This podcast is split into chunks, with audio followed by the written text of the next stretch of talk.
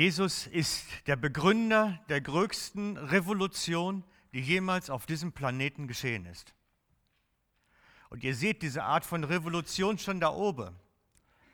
Das Wort Love in Rot geschrieben, rückwärts geschrieben, ist ein Teil von Revolution. Es ist die größte Revolution der Liebe, die jemals auf diesem Planeten passiert ist. Und es ist auch die einzig gute Form von Revolution, die jemals über den Planeten gegangen ist. Die Revolution des Kommunismus hat den halben Erdball erreicht und war letztlich nur Gewalt und Tod und Unterdrückung. Es war kaum etwas Gutes dran. Die Revolution des Islam ist ebenfalls gewalttätig, brutal und tötend. Die einzigste wirklich positive Revolution auf diesem Planeten ist die Revolution der Liebe von Jesus. Amen. Okay? Könnten wir eigentlich schon fertig machen, aber ich will es schon noch ein bisschen weiter ausführen. Ich möchte euch nämlich erklären, Jesus hat keine Religion gestiftet. Er wird zwar immer in einem Atemzug genannt mit großen Religionsstiftern, aber er hat keine Religion gestiftet. Jesus nicht. Jesus sagt von sich, ich bin der Weg zum Vater. Jede Religion tickt anders. Wenn ihr euch da mal ein bisschen mit beschäftigt, werdet ihr herausfinden, dass es da etwas Gleiches gibt. Denn jede Religion sagt, streng dich an, streng dich noch mehr an. Vielleicht wird es am Ende dann reichen. Vielleicht wird es gut rauskommen, wenn du dich bemühst, gut genug. Jede Religion sagt das so. Der muslimische Glaube sagt das, der hinduistische, der buddhistische Glaube sagt das. Die an die Wieder Wiederkommen, die Reinkarnation glauben, die rechnen damit, dass sie ein gutes Karma benötigen und dass sie deswegen dann immer darauf hinarbeiten müssen. Aber auch die anderen müssen alle hart arbeiten, um in der Ewigkeit gut zu stehen und dabei zu sein. Jesus sagt nicht, arbeite hart und streng dich an, vielleicht kannst du es schaffen. Jesus sagt, du kannst es sowieso nicht schaffen, ohne mich. Punkt. Und dein ganzes Mühen ist eigentlich für die Katz, weil du kannst nicht gut genug sein. Die Pharisäer glaubten das. Die Pharisäer glaubten das. Sie könnten durch ihre Anstrengung sich den Himmel erarbeiten. Und Jesus erklärte ihnen das vielfach. Ihr könnt es nicht schaffen aus eurer Kraft. Ihr könnt es nicht schaffen. Jesus sagt letztlich, keiner kann es schaffen, keiner ist gut genug. Nur aus meiner Gnade werdet ihr beim Vater angenommen. Seine Revolution ist eine Revolution der Gnade, der Liebe Gottes. Ich möchte euch auf das Buch schon mal hinweisen, hinten, wer sich da ein bisschen mit beschäftigen möchte, diese Gegenüberstellung Gott oder Religion. Da geht es relativ stark um diesen Aspekt. Was ist eigentlich Religion und was ist eigentlich wirklich in Jesus zu sein? Es ist hochspannend, sich damit zu beschäftigen. Ich möchte euch heute mitnehmen zu dieser Revolution möchte euch einladen, ganz neu zu staunen über das, was Jesus da eigentlich getan hat. Ich wünsche mir eigentlich, dass uns irgendwann mal so geht wie diesem Kind. Einfach ein Staunen auf dem Gesicht über das, was Jesus da getan hat. Dass wir über diese Liebe des Vaters einfach nur staunen können. Und das ist natürlich schon extrem schwierig.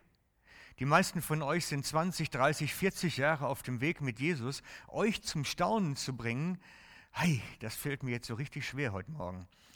Also was soll ich euch erzählen, dass ihr noch mal so schaut wie dieses Kind? Aber ich will es dennoch versuchen, möchte euch dennoch mit auf den Weg nehmen. Ist anstrengend. Schauen wir mal, ob es gelingt.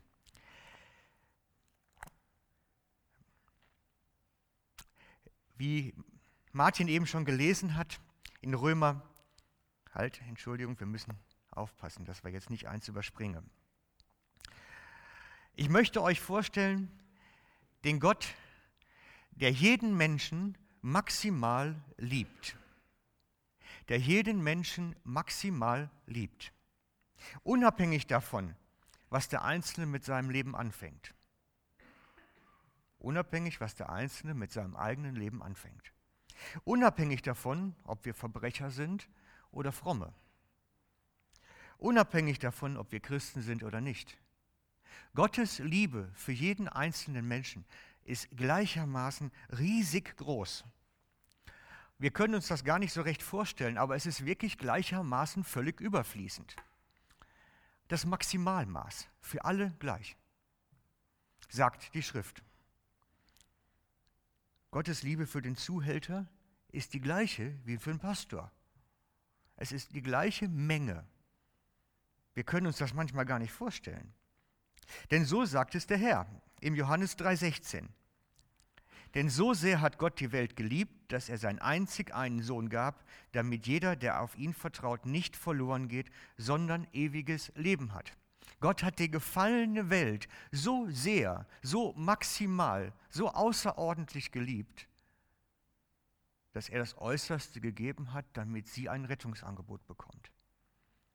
Für alle, auch die Gefallenen, das Maximalmaß. Wir können das sehen auch im Römerbrief, da schreibt Paulus darüber. Im Römer 5, Vers 8 ist das.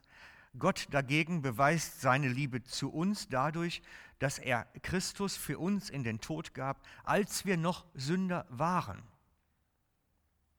Der hat nicht erst geschaut, ist er gut genug, dass ich ihn auch wirklich für ihn, Jesus, darf sterben lasse.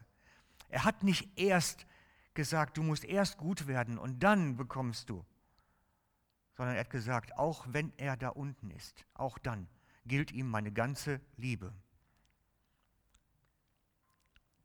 Dass Jesus dann für uns am Kreuz vollbracht hat, als wir noch Sünder waren.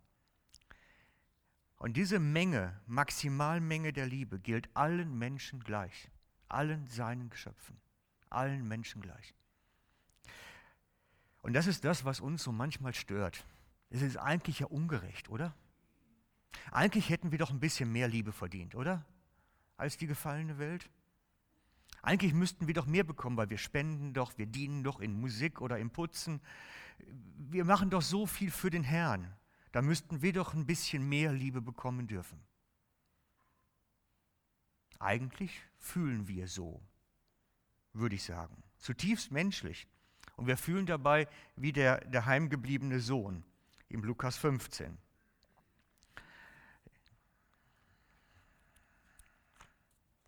Ja, die Seite bappt aneinander.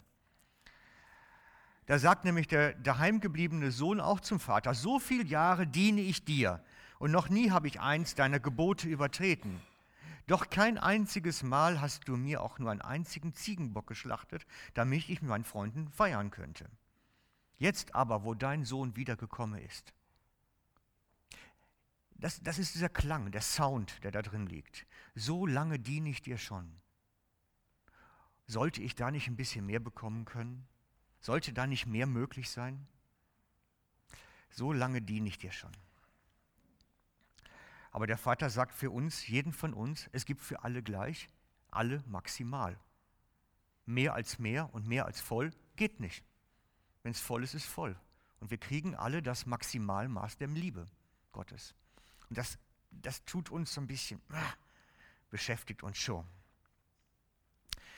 Und ich möchte die Predigt daher aufteilen in die Predigt des Staunens. Und das erste Staunende oder Überraschende ist heute Morgen, der Vater liebt jeden maximal viel, egal wo er steht, egal was er mit seinem Leben anfängt. Von der Zeugung an ist ein Gedanke Gottes, den er am liebsten ganz, ganz herzlich in seine Arme schließen möchte. So sagt das jedenfalls im Jeremia 31,3 ist es, wer es nachschlagen möchte. Jeremia 31,3. Ich habe dich mit ewiger oder von jeher geliebt. Darum habe ich dich zu mir gezogen aus lauter Gnade.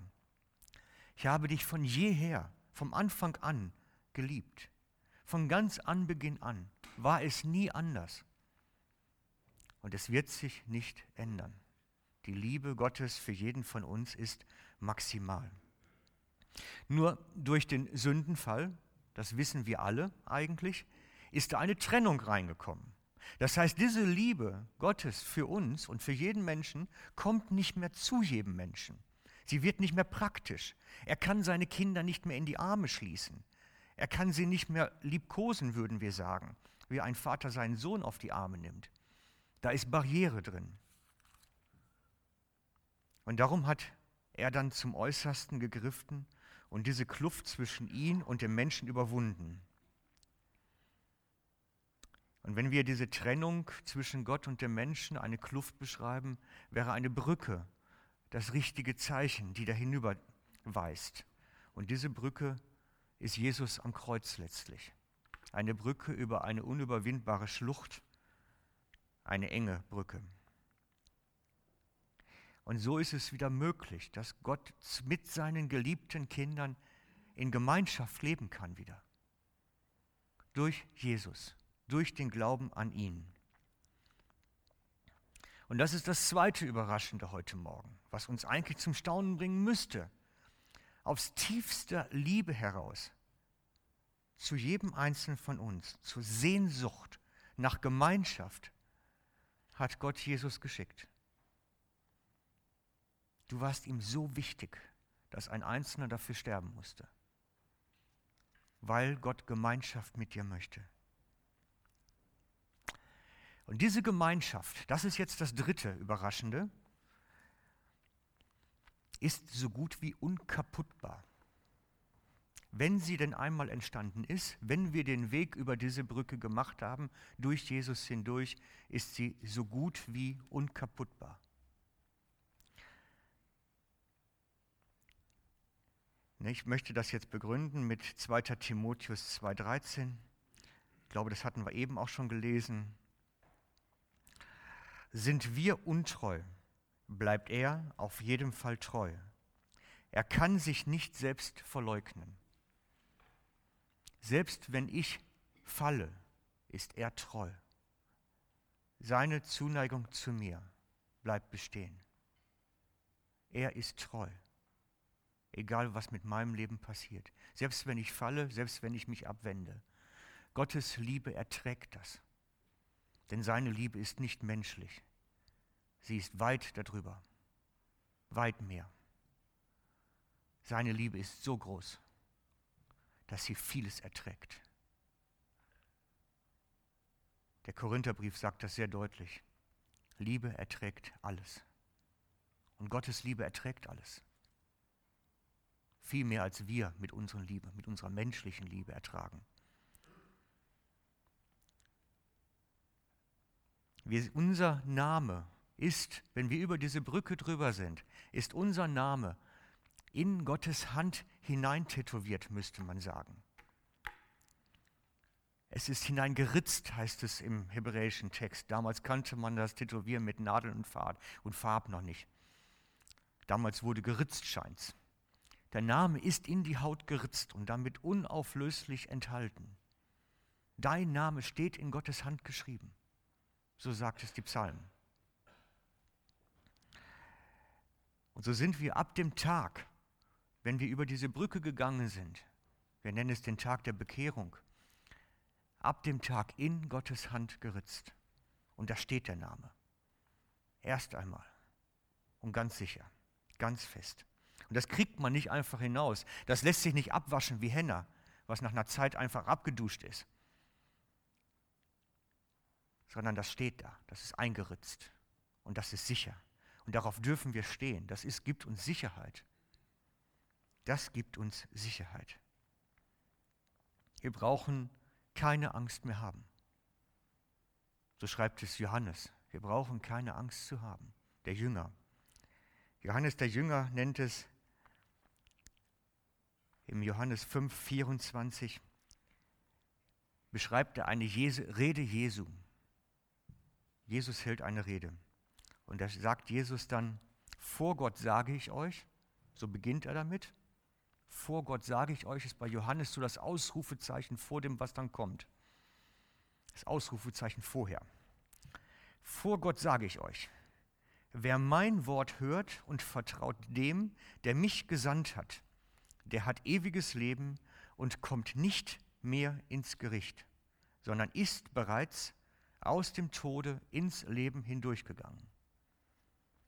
Das ist Johannes 5, 24. Johannes sagt ganz klar, wer im Glauben ist, ist bereits hindurch, ist bereits rüber. Und als ich das das erste Mal gelesen habe, vor einiger Zeit so ganz bewusst nochmal neu, da habe ich gesagt, kann das denn sein?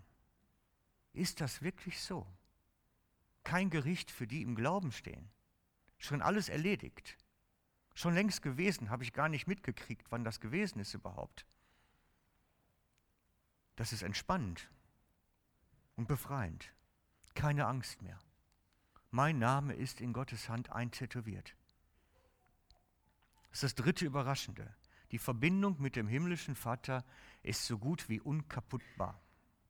Es gibt nur eine einzige Sache, die sie zerstören kann.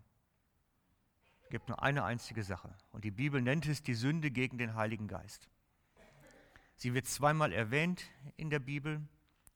Einmal ist es die Situation, als die Pharisäer sagen, die Wunder, die Jesus tut, sind vom Teufel. Da erklärt ihnen Jesus das als eine Sünde, die nicht vergeben werden kann, weil es eine Sünde gegen den Heiligen Geist ist. Und das Zweite steht in den Briefen im Hebräer 6,4, dass wenn jemand den Heiligen Geist empfangen hat und dann sich mit einer bewussten, klaren, ausgesprochenen Entscheidung wieder losspricht. Das heißt, wer die, wer die Kräfte des ewigen Lebens in sich getragen hat und sich dann losspricht davon, der hat keinen Weg zurück. Hebräer 6,4. Es ist beides Mal letztlich dieses Auflehnen gegen das Wirken des Heiligen Geistes, was dazu führen kann, als einzigster Punkt, als einzigster Punkt, als einzigste Sünde, die mich abtrennen kann vom himmlischen Vater. Und das ist natürlich schon da. Wow, Staunen. Unglaublich. Ist es wirklich so? Ich lade euch ein, prüft es nach. Lest die Schrift. Es ist wirklich mit Staunen zu lesen. Das ist das dritte Überraschende. Die Verbindung mit dem himmlischen Vater ist so gut wie unkaputtbar. Also, wir haben es gehabt. Das erste, der himmlische Vater liebt jeden Menschen maximal, unabhängig davon, wo er steht und was er macht. Zweitens, aus Sehnsucht zu den gefallenen, nichtwürdigen Menschen hat er die Verbindung durch Jesus wiederhergestellt, ein Verbindungsangebot, eine Brücke zwischen ihm und dem Gefallenen. Viertens, äh, drittens, die Verbindung eines wiedergeborenen Christen ist bis auf eine einzige Ausnahme unkaputtbar, unzerstörbar. Mein Name in seine Hand geschrieben. Viertens, ich hatte es gar nicht so erwähnt, ein wiedergeborener Christ braucht keine Angst vor einem Lebensendgericht haben. Denn Johannes schreibt, es ist bereits geschehen. Wir sind bereits hindurch. Das ist Gottes Liebe weit über unsere Vorstellung hinaus weit über das, was wir erfassen können, hinaus. Und diese Liebe ist in Jesus sichtbar geworden, in ihm als Person sichtbar geworden, in seinem Reden, in seinem Handeln, in seiner ganzen Person. In Johannes 14, 9 erklärt er seinen Jüngern, Johannes 14, 9, wer mich sieht, der sieht den Vater. Wer mich sieht, sieht den Vater. Das Ebenbild des Vaters steht in einer anderen Übersetzung. In Jesus ist diese Liebe Gottes zu mir, zu dem Menschen, Person geworden. Ist sie Mensch geworden. Und die Pharisäer haben natürlich ein völlig anderes Gottesbild. Die kommen mit dem, was Jesus da tut und macht, überhaupt nicht klar. Überhaupt nicht. Und sie haben Mühe damit. Und er versucht ihnen das dann mit vielen Worten auch noch zu erklären, wieso das so ist, wieso das mühevoll ist. Und das beste Beispiel ist im Gleichnis vom verlorenen Sohn. Wir lesen das im Lukas 15.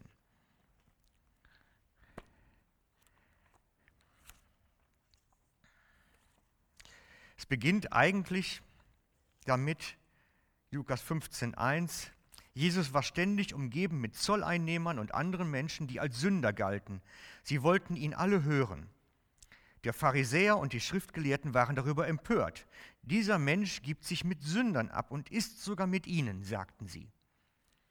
Da erzählt ihnen Jesus folgendes Gleichnis. Und es kommen dann eigentlich drei Gleichnisse über das Verlorene. Das erste Gleichnis ist das mit dem verlorenen Schaf. Das zweite Gleichnis mit der verlorenen Münze. Und dann kommt das Gleichnis mit dem verlorenen Sohn und dem Vater, der sich darüber freut. Ich möchte nur den zweiten Teil davon lesen, weil es sonst zu lang wird. Der Sohn, das wissen wir, hat seine Erbschaft genommen, ist mit dem Erbschaftsgeld losgezogen, hat es verprasst mit allen möglichen Wegen und kommt dann nachher zur Besinnung, als er bei den Schweinen ist. Und ich weiß nicht, ob ihr wisst, wie Schweine stinken. Die Jüngeren unter uns, die haben ja nicht mehr so auf dem Land gelebt, so direkt. Aber Schweine können schon recht geruchsintensiv sein. Und wer die hüten muss und bei ihnen schlafen muss, wird ähnlich riechen wie sie, behaupte ich mal. Und das finde ich das Spannende an dieser Geschichte. Jedenfalls überlegt sich dieser Sohn dann, ich will mich aufmachen und zu meinem Vater gehen. Der wird dann nicht erst zum Herrenausstatter gegangen sein und in eine Badeanstalt und einmal geduscht haben, sondern der wird, wie er war, losgezogen sein, zurück zu seinem Vater.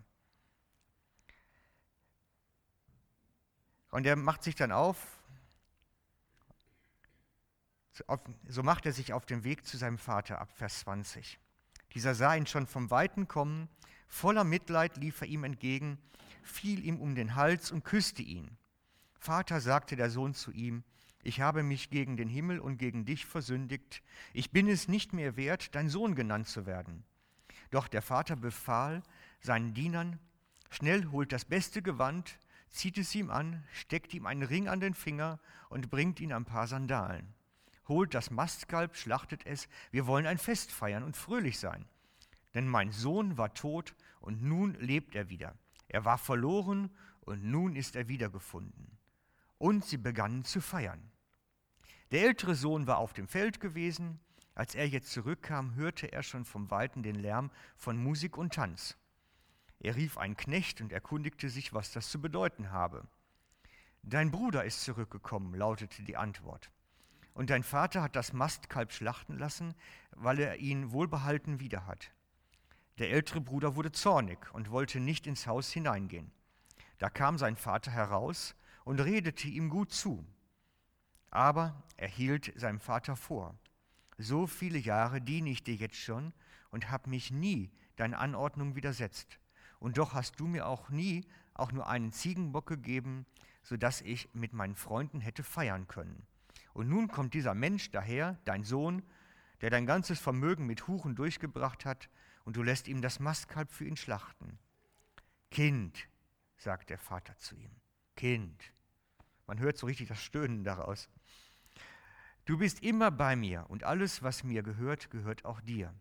Und jetzt mussten wir doch feiern und uns freuen, denn dieser hier, dein Sohn, war tot und nun lebt er wieder. Er war verloren und nun ist er wiedergefunden.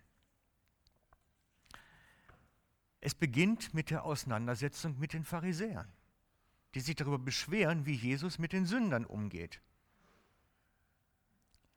Sie waren in der Religion bis heute. Man konnte nur mit den rechten Werken selig werden, nur mit dem rechten Tun. Und Jesus tat nicht das Rechte in ihren Augen. Also konnte er nicht den Himmel verkünden, konnte nicht dafür verkünden, wie man zu Gott kommt. Das geht nicht. In ihren Augen war das alles daneben. Und Jesus kommt und stellt eigentlich ihre Weltordnung auf den Kopf. Eigentlich. Und er predigt eine Annahme ohne Leistung. Eine Annahme ohne Werke. Der verlorene Sohn kommt nach Haus zurück. Er wäscht sich nicht. Er zieht sich nicht vorher um. Er versucht nicht erst das Geld zu verdienen, damit er irgendwo einen Betrag erstatten kann. Nichts dergleichen, nichts. Er kommt einfach, wie er ist. Und der Vater nimmt ihn in den Arm ohne irgendwelche Vorbedingungen, ohne ein Opfer, ohne etwas. Das passt nicht in das Gottesbild der Religion. Eine Annahme ohne etwas. Der voll zurückgekommene Sohn muss nichts machen, um dem Vater in die Arme zu fallen. Er muss sich nicht einmal erst waschen. In seinem dreckigen Lumpengewand wird er umarmt. In seinen stinkenden Klamotten. Undenkbar. Wenn man sich die Reinigungsvorschriften der Juden anschaut, undenkbar, so über Gott zu reden.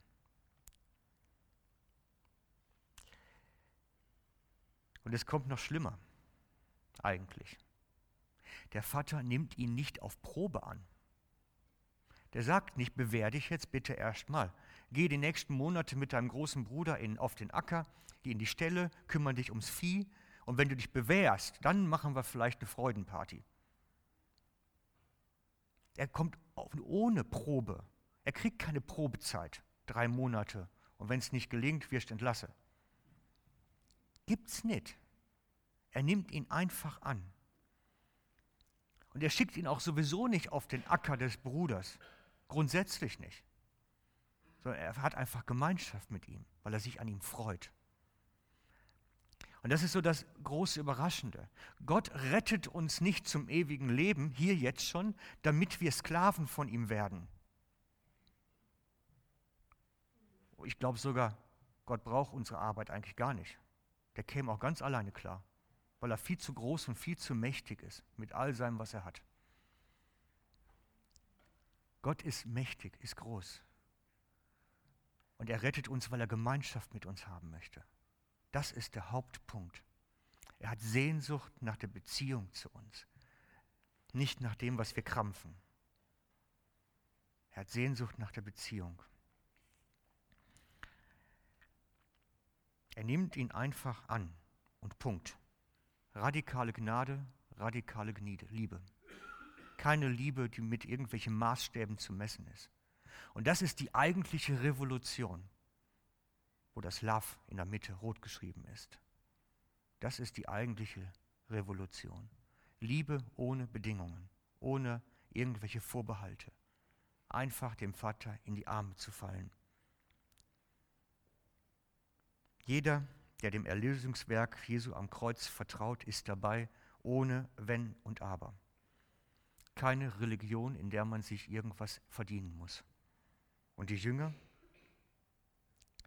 Sie waren Botschafter von dieser Liebe bis heute. Sind wir Botschafter dieser Revolution? Sind wir Botschafter dieser Liebe Gottes? Wir tragen sie in die Welt hinein. Das ist unsere Message, unsere Botschaft. Wir sind Mitgestalter dieser Revolution bis heute. Und den Satz habe ich daraus dann kreiert. Ich habe dich schon immer geliebt. Und wenn du dich einmal untreu sein wirst, bleibt meine Treue bestehen. Niemals werde ich zulassen, dass etwas Trennendes zwischen uns steht. Niemals werde ich dich verlassen oder aufgeben. Dein dich liebender Vater. Radikale, riesige, zum Staunen führende Liebe. Ihr könnt die Karte nachher gerne mitnehmen, sie liegt draußen auf.